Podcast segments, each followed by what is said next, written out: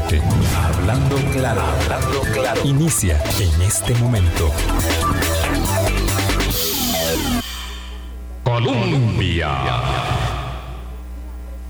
Con un país en sintonía, son en punto las 8 de la mañana. ¿Qué tal? ¿Cómo están? Muy buenos días, doña Larisa Minsky. Gracias por, eh, eh, perdón, Arroyo. La confundí con una colega. Por favor, ubíquese ahí en esa silla con toda tranquilidad. Ya vamos a servir el café, ya me voy a poner la mascarilla. Todo fue muy encarrerado.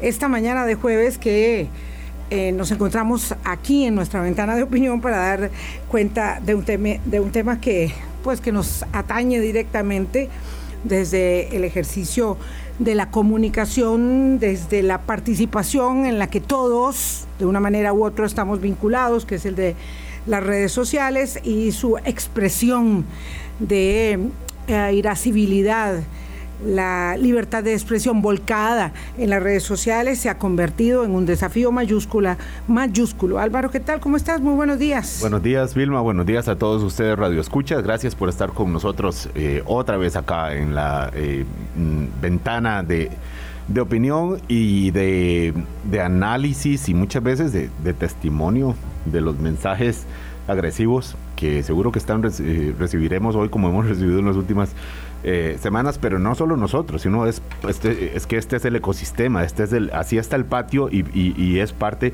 de, que lo, de lo que nos explicará eh, ahora durante este programa Larisa Arroyo, que como investigadora trabajó un, estudio que mostró Naciones Unidas junto con un instituto de la Universidad de Costa Rica, que le pone cifras, que le pone números a eso que es tan evidente que somos muy agresivos en términos de, la convivencia, ya de por sí, en la convivencia real, presencial, en tercera dimensión, diría, pero ni qué decir en los espacios digitales, eh, sea por cuentas eh, propias, eh, digamos, cuentas reales, personas de verdad que están detrás, o sea por, por estas nuevas formas de cuentas falsas y algoritmos, etcétera. Lo cierto es que el agua está contaminada, Vilma, y es parte de lo que, de lo que marca mm, la convivencia, la política y muchos, eh, digamos, acontecimientos eh, del, que nos atañen a todos, como decía usted.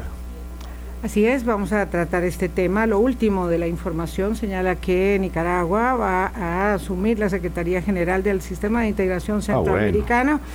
Legitimidad y más poder, con 184 presos políticos eh, y 355 asesinatos, de lo que cuenta se tiene, ¿verdad?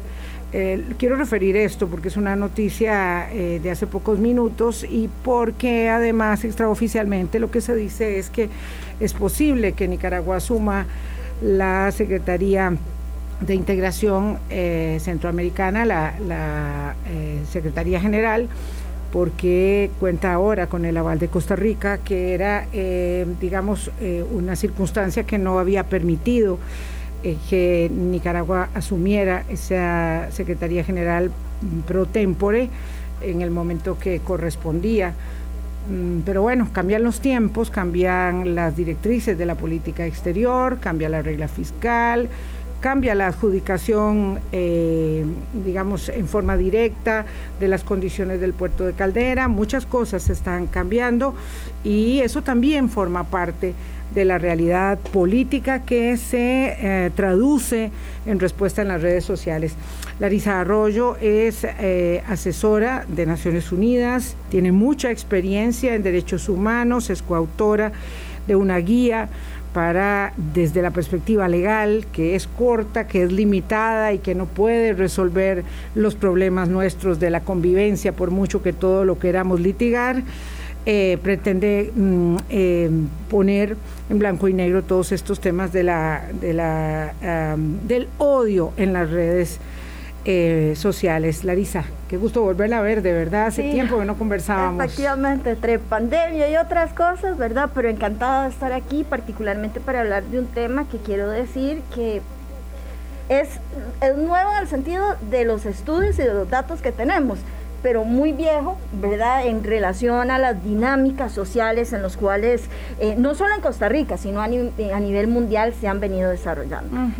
Nosotros este, tenemos una un, parámetro que utilizamos mucho aquí en Hablando Claro, que ya tenemos pues década y media de estar al aire, y es que empezamos a sentir digamos, mucha polarización, ¿verdad? Ahora parece de, mentira, pero lo empezamos a sentir con, el, debate de eh, el ingreso de Costa Rica Em, a la alianza del Tratado mm, de Libre Comercio de Centroamérica, República Dominicana y los Estados Unidos en el 2007. Em, y luego empezamos a sentir cada vez más esta, digamos, irrupción, porque ahí todavía estaba en pañales, irrupción de las redes sociales. Sin duda el gobierno de doña Laura Chichilla fue el primero que se midió en la dificultad con redes sociales. Eh, luego, eh, por supuesto, eh, vino el gobierno de Luis Guillermo Solís y la campaña electoral que explota con el tema de la opinión consultiva de la Corte y todos esos son momentos muy significativos. Pero ciertamente, Larisa, y yo quiero que explique el informe en lo que a este periodo refiere, no ha habido nada, ni parecido, ni de cerca, a la elección que acabamos de pasar en cuanto a mm, una especie como de dique que se desbordó en la expresión de las redes sociales con eh, ya sí, digamos, eh, ningún delimitante, ningún tapujo respecto de el insulto, la descalificación, la ofensa, eh, el señalamiento soez, que es como el pan de cada día en las redes sociales. Sí, bueno, yo creo que lo primero que tenemos que, que empezar diciendo es que tenemos que reconocer que vivimos en democracia, ¿verdad? Y eso significa necesariamente la necesidad de reconocer las diversidades, todas las diversidades. No hablo diversidades porque siempre se piensa en diversidades de orientación sexual identidad de género. No, diversidades políticas, diversidades religiosas, diversidades hasta en la zona en donde vivimos, ¿verdad? O sea, hasta en términos culturales hay diversidades.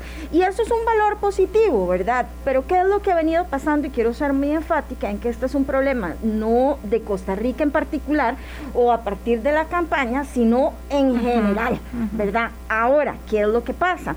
El estudio justamente que hace Naciones Unidas demuestra que hay, por así decirlo, eh, gatillos o eventos que hacen que detone, ¿verdad?, mayor violencia o, o que se disparen los discursos de odio no solo, digamos, en términos de, las elecciones y demás, sino que hasta eventos que uno diría que son un poco ajenos, como por ejemplo todo el, juicio de Johnny Depp y Amber Heard, ¿verdad? Entonces, eso es eh, de alguna manera interesante porque nos damos cuenta que estamos en un mundo globalizado, que no es únicamente un tema político, sino que es en general. Y ahora podemos eh, tal vez dar unos números, pero sí quisiera tal vez, si vamos a hablar sobre discursos de odio, tener claro de qué hablamos. Exacto. Porque no es eh, decir, usted no puede decir nada, ¿verdad? No opine, no es eso, todo lo contrario justamente si estamos en un Estado de Derecho, lo que queremos es poder garantizar la libertad de expresión, pero la libertad de expresión, como todos los derechos y libertades, de alguna manera tiene límites, ah, ¿verdad? Entonces, ¿qué son los discursos de odio? Bueno, son aquellas comunicaciones que pueden ser en redes sociales, pueden ser verbales, escritas y demás, que de alguna manera justamente lo que buscan es em, de, de atacar, digamos, a las personas o a las poblaciones por algunas características. Puede ser por la raza, por la etnia, por el lugar donde viven, por nacionalidad, por la orientación sexual, por el género. Haga la lista completa, ¿verdad? Eh, Larisa eh, Arroyo, esto que, ve usted obviamente no es solo particular de Costa Rica, es una cuestión, por supuesto, es global, digamos, pero como mínimo en Occidente, donde están muy desarrolladas las redes sociales y muy abiertos, ¿verdad? No, hay, no hay eh, bueno, en España han intentado hacer ajustes que se les ha pasado la mano, piensa uno, en términos de limitar la opinión pública, pero quiero decir, ¿cuál es la particularidad de Costa Rica en, en, esto? Porque yo le planteo una para que usted me diga si, estamos en lo correcto como un punto de partida de estos eh, hallazgos que usted nos va a presentar. Somos una sociedad que en principio nos, digamos, nos cuesta admitir que somos racistas, que somos machistas, y que y, pensamos que somos violentos, porque además nos compramos el mito del pacifismo que somos adultocentristas, que somos eh, centristas en términos geográficos y que eh, creemos que, Costa Rica es, el área metropolitana o cosas así. Entonces, eh, es digamos, es, es, como un punto de partida para mirar esta situación en Costa Rica, la autopercepción, digamos, estoy generalizando, por supuesto, De, que, de que nosotros no, de que nosotros somos buena gente entre todos, igualiticos, nos queremos, eh, amables, eh, bueno, que nos deberían a todos dar un premio cada mañana. Por, por, ser simplemente costarricenses, ¿es esto un factor eh, o digamos y, y, que se ha de alguna forma contradicho con las manifestaciones de odio que ya ustedes han podido medir mediante estas herramientas de análisis de datos con casi un millón de mensajes que analizaron. Sí, yo creo que justamente más bien lo que nos viene a dar esta investigación es la necesidad de seguir investigando porque no, no les tengo todas las respuestas el día de hoy, justamente porque una de las problemáticas es que no tenemos datos o no teníamos datos, ahora empezamos, ¿verdad? Con esta guía jurídica que la pueden, tal vez luego les pueden pasar el link para que puedan este, verla, ¿verdad? Es una guía que además es muy simple, ¿verdad? Porque muchas veces pensamos que los discursos de odio están afuera pero hay que reconocer que los discursos de odio muchas veces pueden venir de adentro, porque es un tema relacionado con la discriminación y cómo percibimos el mundo. ¿verdad? Puede ser que, no sé, alguien porque venga de una zona rural o porque sea una persona extranjera viviendo aquí, porque es una persona migrante, porque es una persona indígena, hasta por el hecho de ser mujer y demás, puede ser que en mí genere algo y yo exprese, ¿verdad? De manera peyorativa y discriminatoria algún comentario en contra de esa persona. Ahora, les voy a decir algo.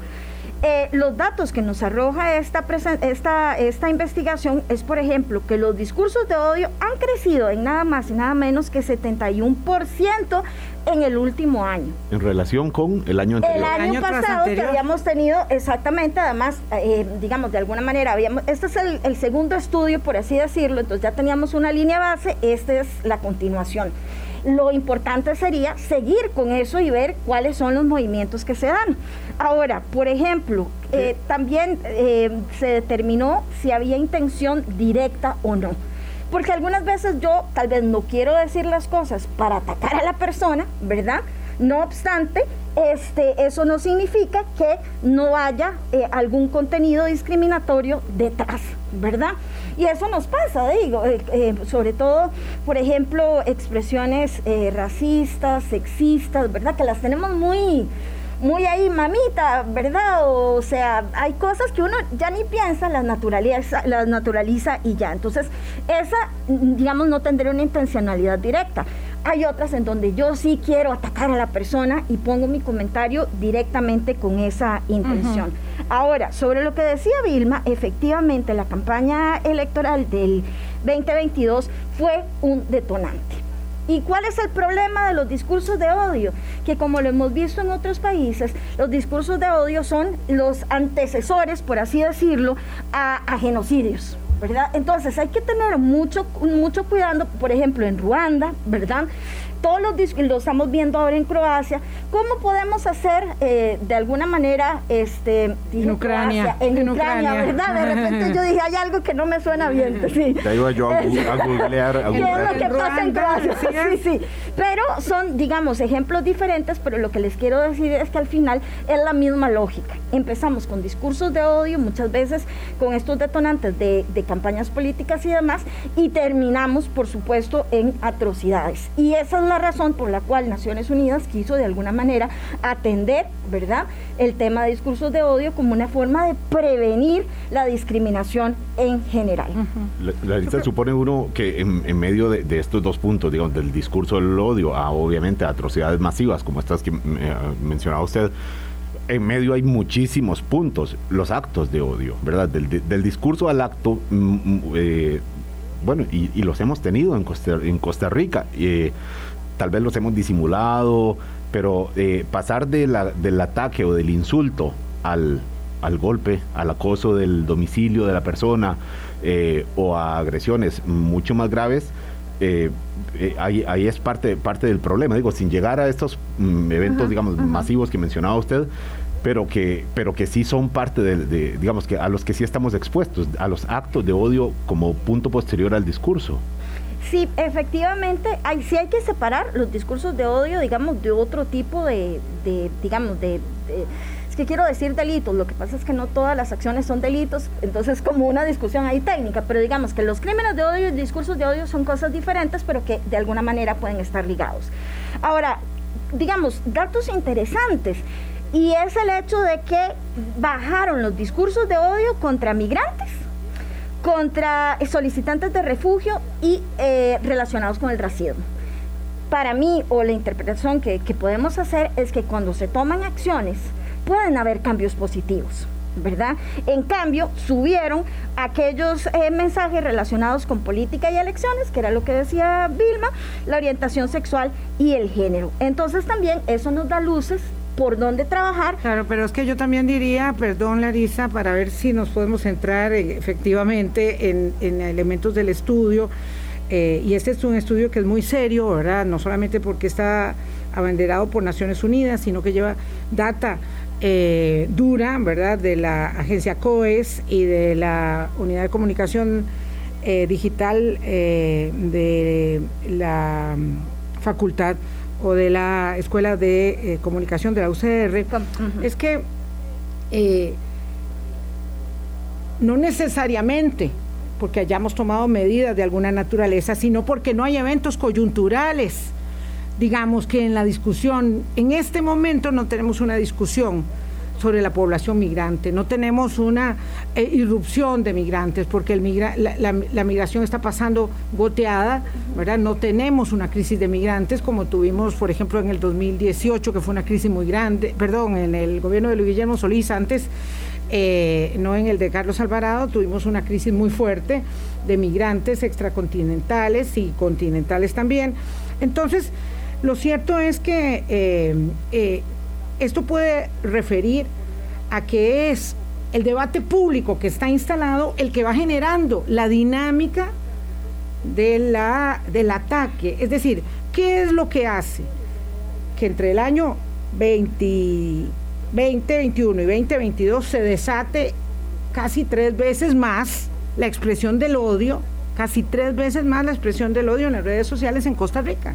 Sí, yo creo que ahí, eh, de nuevo, tenemos mucho, digamos, que analizar, ¿verdad? Ahora, eh, lo que sí me parece que es importante es que no veamos como algo que se da, insisto, de manera externa. Por ejemplo, los medios son un detonante, pero ahora también son receptores de discursos de odio. Entonces, ¿qué es lo que nos pasa, verdad?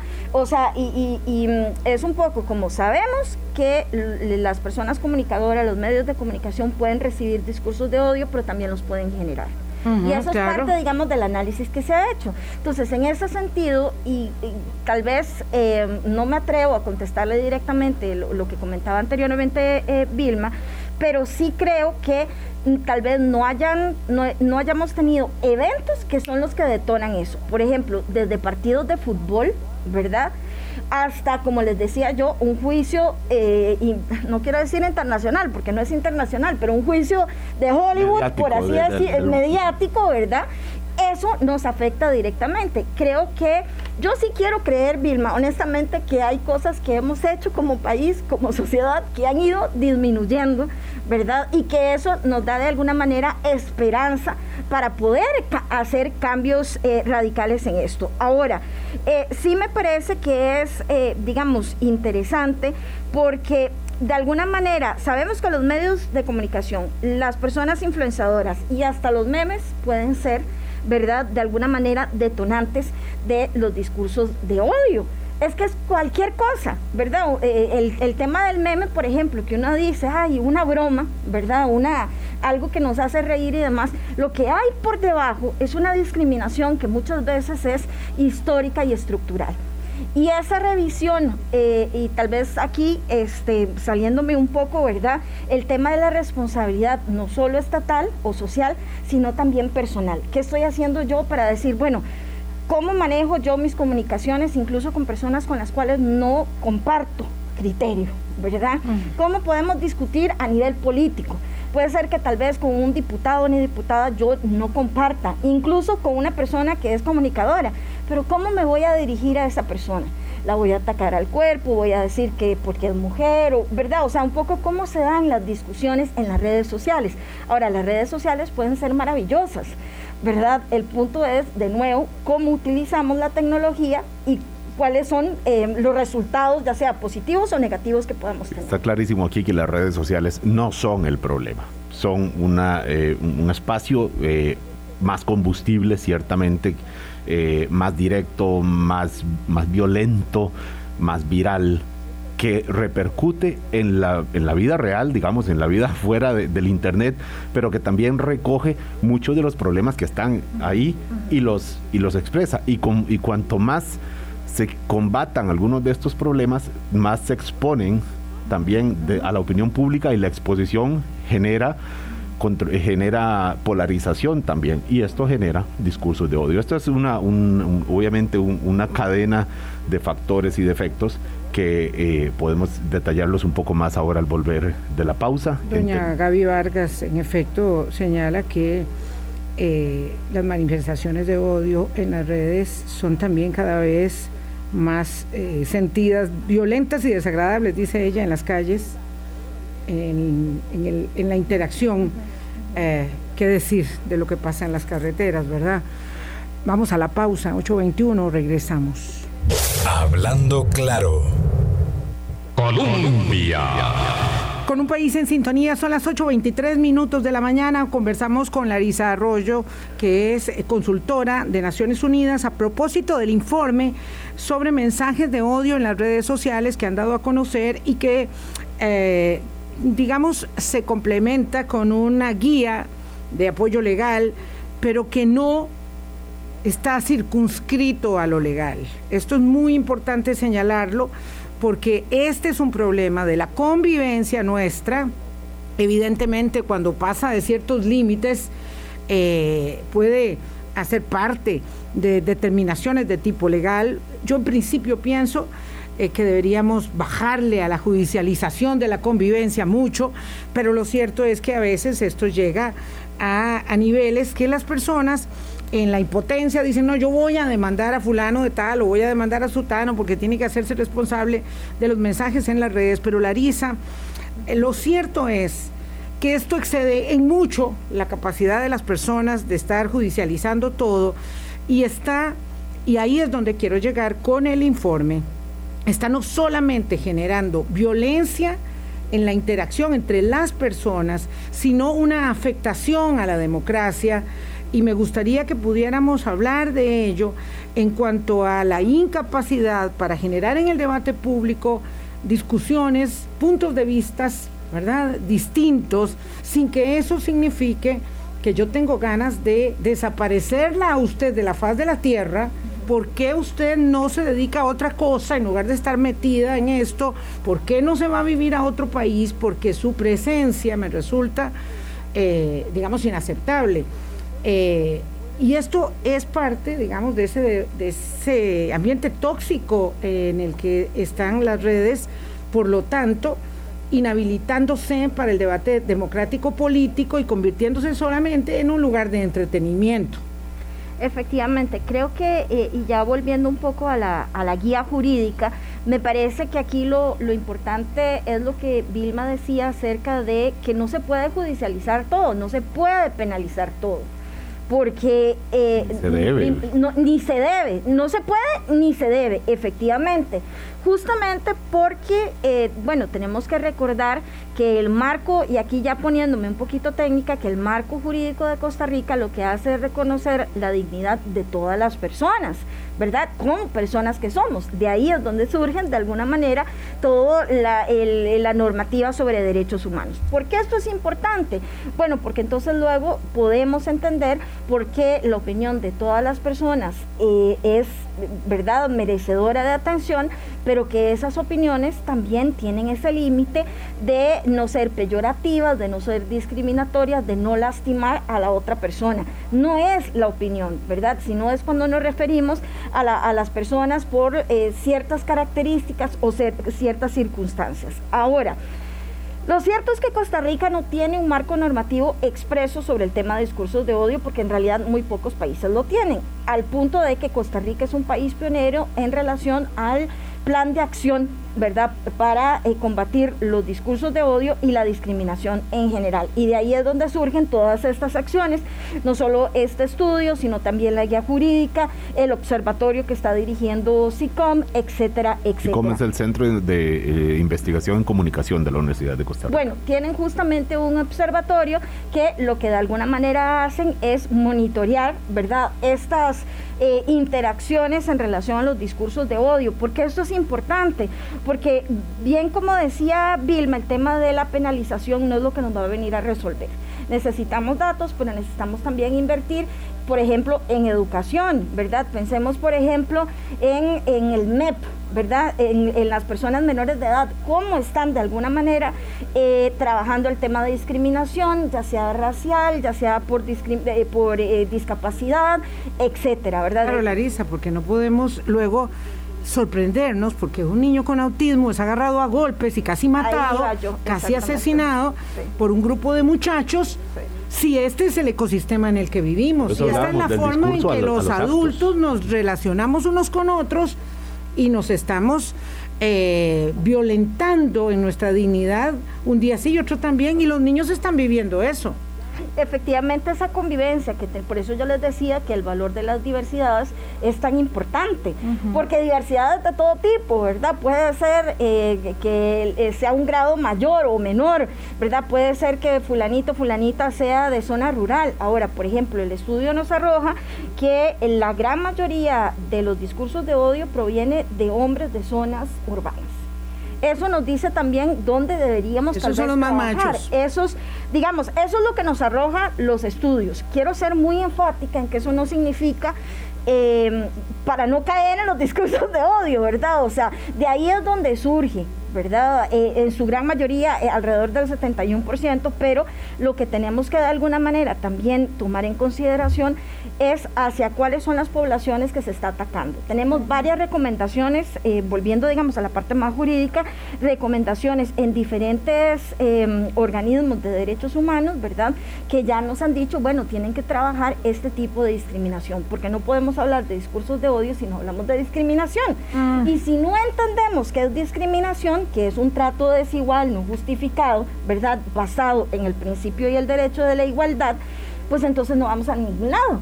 Porque también Costa Rica de alguna manera es un, estadio, es un estado solidario y eso significa que le tenemos que dar a algunas personas mayor apoyo que a otras como por ejemplo poblaciones eh, eh, afro, poblaciones indígenas con discapacidad, personas adultas mayores, ¿verdad?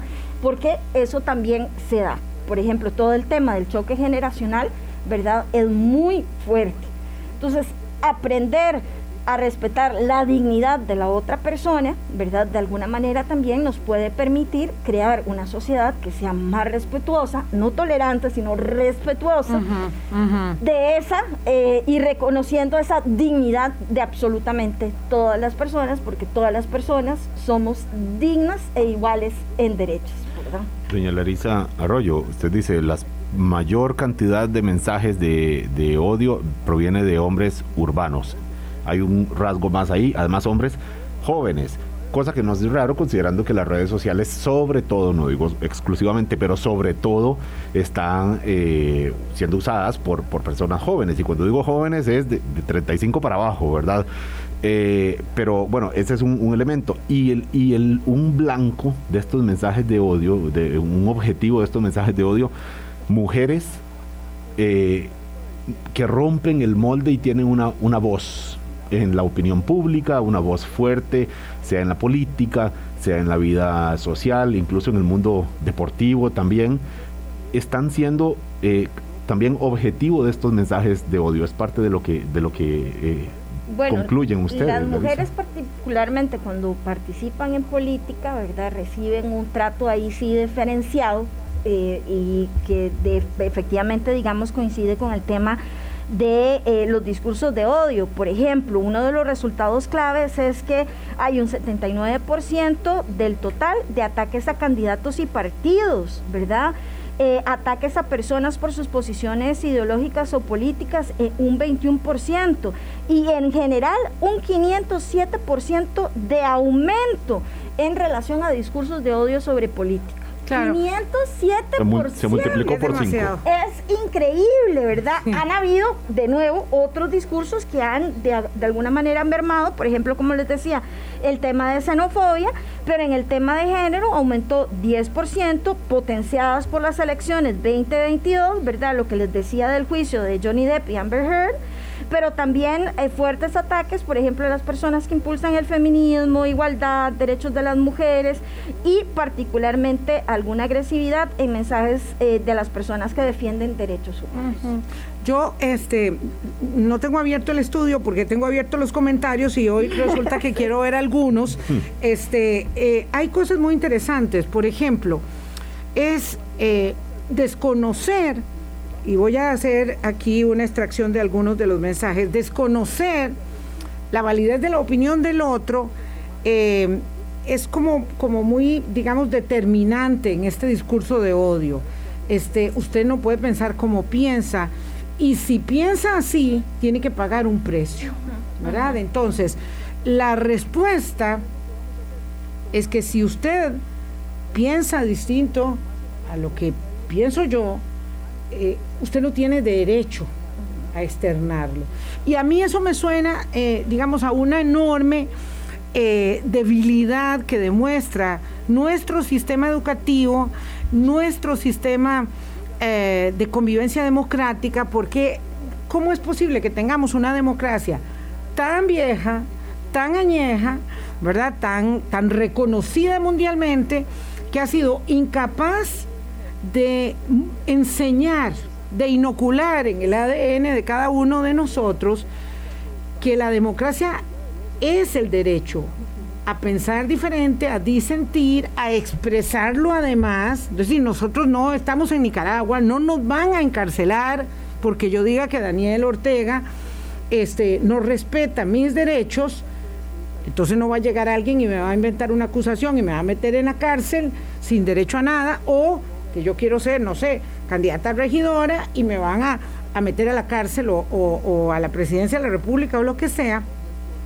Pero la, la democracia nuestra muestra falencias grandes cuando en la campaña política, que es la expresión de ese juego democrático libre y limpio, no se puede externar lo que se piensa porque entonces hay que eh, apartarlo, eh, segregarlo o establecer una condena social, Larisa. Sí, algo eh, que me gustaría comentarles, porque creo que también eh, pues nos dice mucho, es sobre el tema del choque generacional que les decía anteriormente, y les voy a contar por qué. Aumentó en un 1160%. 1160%. Sí, usted vieja cacreca. Algo así. Pero, no, no, no, no, no, no, no, no, para nada. Justamente, por ejemplo, eh, el tema, eh, digamos, eh, de utilización de términos como boomer, roco, viejo, pero del otro lado también, ¿verdad? Entonces, los jóvenes exigen privilegios que antes no se tenían, esto de la generación de cristal, que son muy sensibles, o sea, los golpes... En los dos extremos. Exactamente, y eso también es un problema, ¿por qué? Porque son Usted mensajes... Es demasiado joven para pensar como piensa, para tener una opinión. Exactamente, ese tipo, ¿verdad?, de mensajes que además son potenciados por una situación política, muchas veces por el entorno socioeconómico y por el tema de derechos humanos. Pero vean qué interesante, las personas más jóvenes son las que tienden a preocuparse más por derechos humanos y las poblaciones de más edad por la reactivación económica.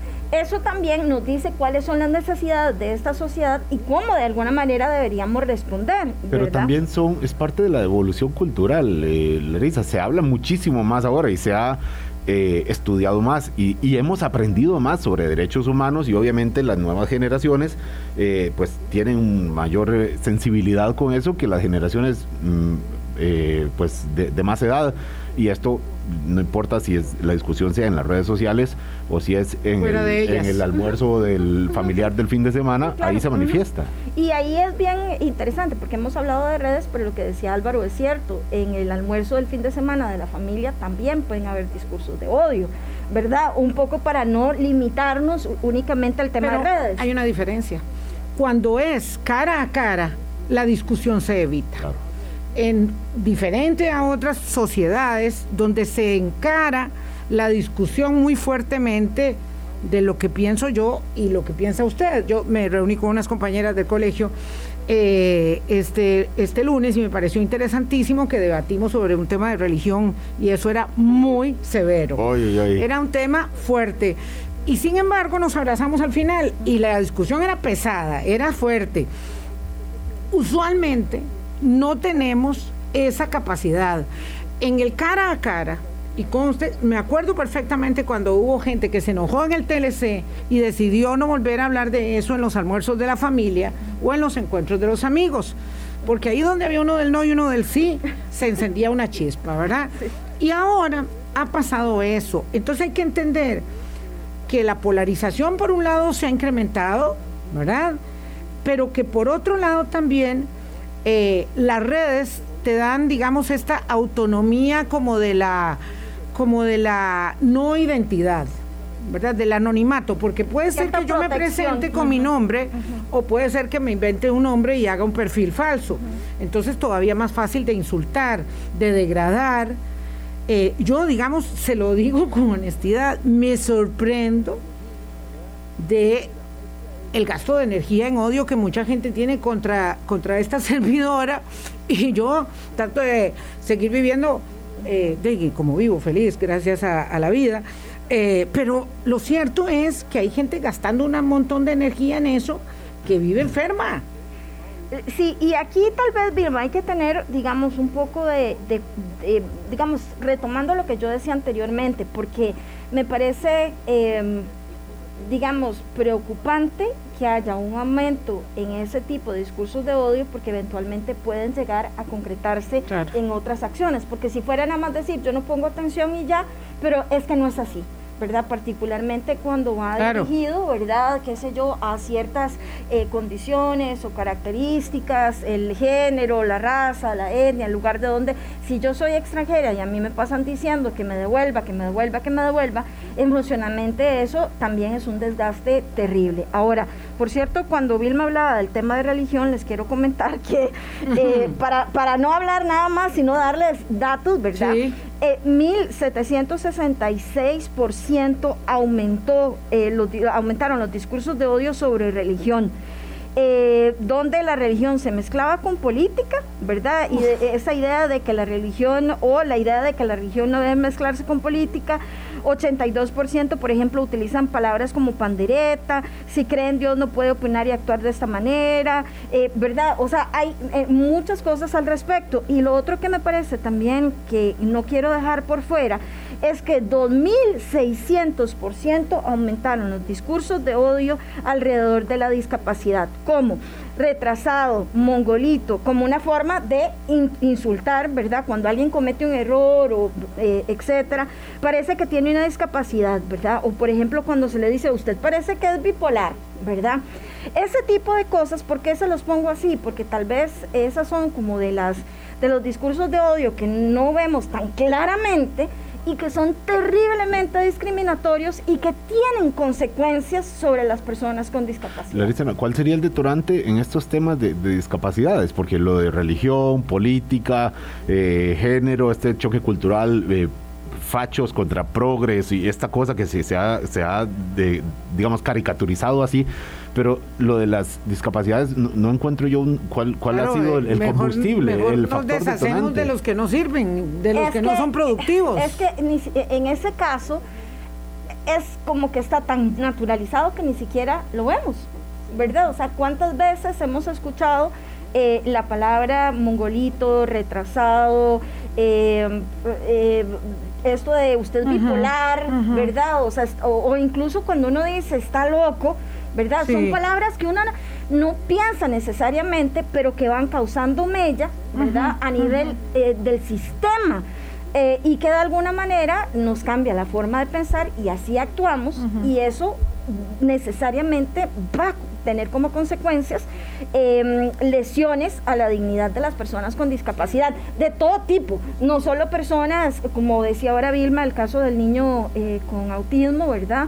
Sino que de todo tipo, porque además hay eh, discapacidades que son visibles y otras no, ¿verdad? Entonces también es, es, bien difícil eh, verlo así. Larisa Arroyo, consultora de Naciones Unidas, nos acompaña para un tema que es muy polémico. Hay muchos comentarios, eh, algunos que por supuesto son dignos de compartirse y otros que, son los de todos, a los que pasamos directo todos los días, la prueba del tema. 841, ¿cómo hacemos? para combatir los discursos de odio, porque bueno, ahí están, vivimos con ellos, tenemos que vivir con ellos, no es simplemente haciéndose loco, dice Larisa, no es tan bueno solamente decir, bueno, no voy a, contar con esta realidad en mi día, aunque tengo que digamos superarlo porque si no porque si no se hace eh, muy enfermizo el ambiente pero cómo los combatimos eh, los discursos de odio eso es posible pareciera como sacar agua eh, del bote con un tarrito pero hay que hacerlo. Es decir, hay que cuidar la democracia. Y hay varios de nuestros oyentes que dicen algo que me interesa mucho. No se puede eh, eh, eh, confundir la libertad de expresión que defendemos apasionadamente con los discursos de odio. 841. Hablando claro. Colombia.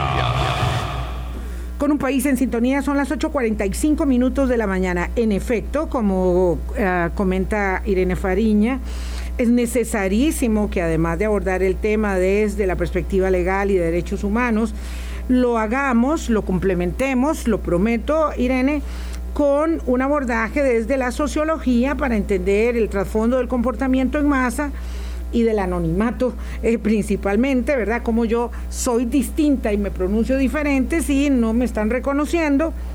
Y eh, también con gente de comunicación y de psicología para hablar eh, de comportamiento, ¿verdad? Son muchas aristas, múltiples campos en los que debemos ver este, este tema porque está muy instalado, me parece que es muy complicado. A doña Yolanda Hurtado le digo, vamos a hacer un programa, otro programa que tiene que ver con un tema que, que, lamentablemente está instalado ahora, que es el tema de la prensa canalla. Yo no lo quise mezclar hoy porque eh, vamos a referir concretamente con colegas, con periodistas, esto porque, claro, en el tiempo de la polarización, eh, y de la posverdad eh, y del populismo, las cosas se complican aún más. Pero hoy estamos hablando de discursos de odio, lo voy a hacer, doña Yolanda, más adelante,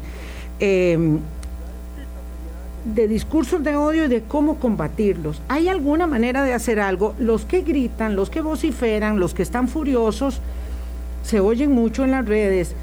Los demás callados dicen, ay no, qué barbaridad, ay no, qué horror, yo no, yo no participo, yo no comento, yo no digo nada, pero yo estoy seguro, segura que son muchas personas más las que no avalan el discurso de odio. Sí, ahí justamente, y retomando por ejemplo lo que decía eh, Irene, creo que usted ha mencionado, ¿verdad? Es el tema, por ejemplo, de generar alianzas entre los medios de comunicación y la academia generar alianzas en general, de o sea, pensar, sí, o sea, derecho, ahí les dejo la guía para que la, la lean, pero también, por ejemplo, el tema de, psicología, entender también de dónde viene tanta violencia, tanta discriminación, porque de nuevo, esto es como una cuestión, eh, como, un, como una culebra que se come eh, la, cola, ¿verdad? Cuando venimos de un lugar con violencia, reproducimos la violencia, lo mismo con la discriminación, entonces tenemos que que terminar el ciclo de alguna forma. ¿Cómo podemos hacer eso? Bueno, con por ejemplo con las alianzas, ¿verdad?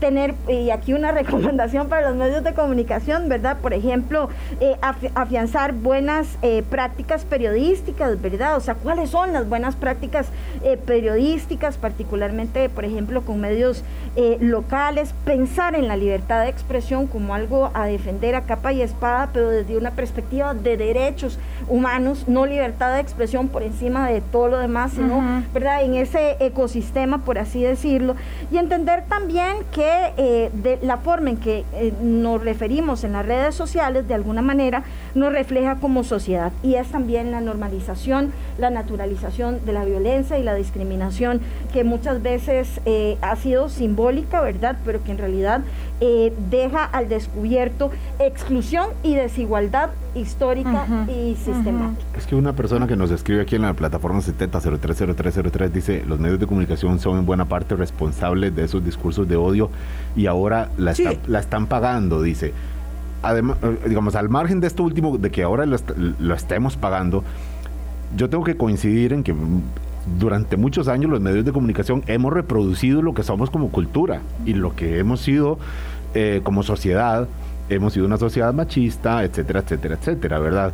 Discriminatoria, etcétera. Entonces los medios de comunicación hemos potenciado, no solo expresado, sino potenciado esos discursos, los hemos permitido. Y, esto que decíamos al principio, una sociedad que no somos de, confrontar, de decirnos las cosas de frente, sino de, de disimular.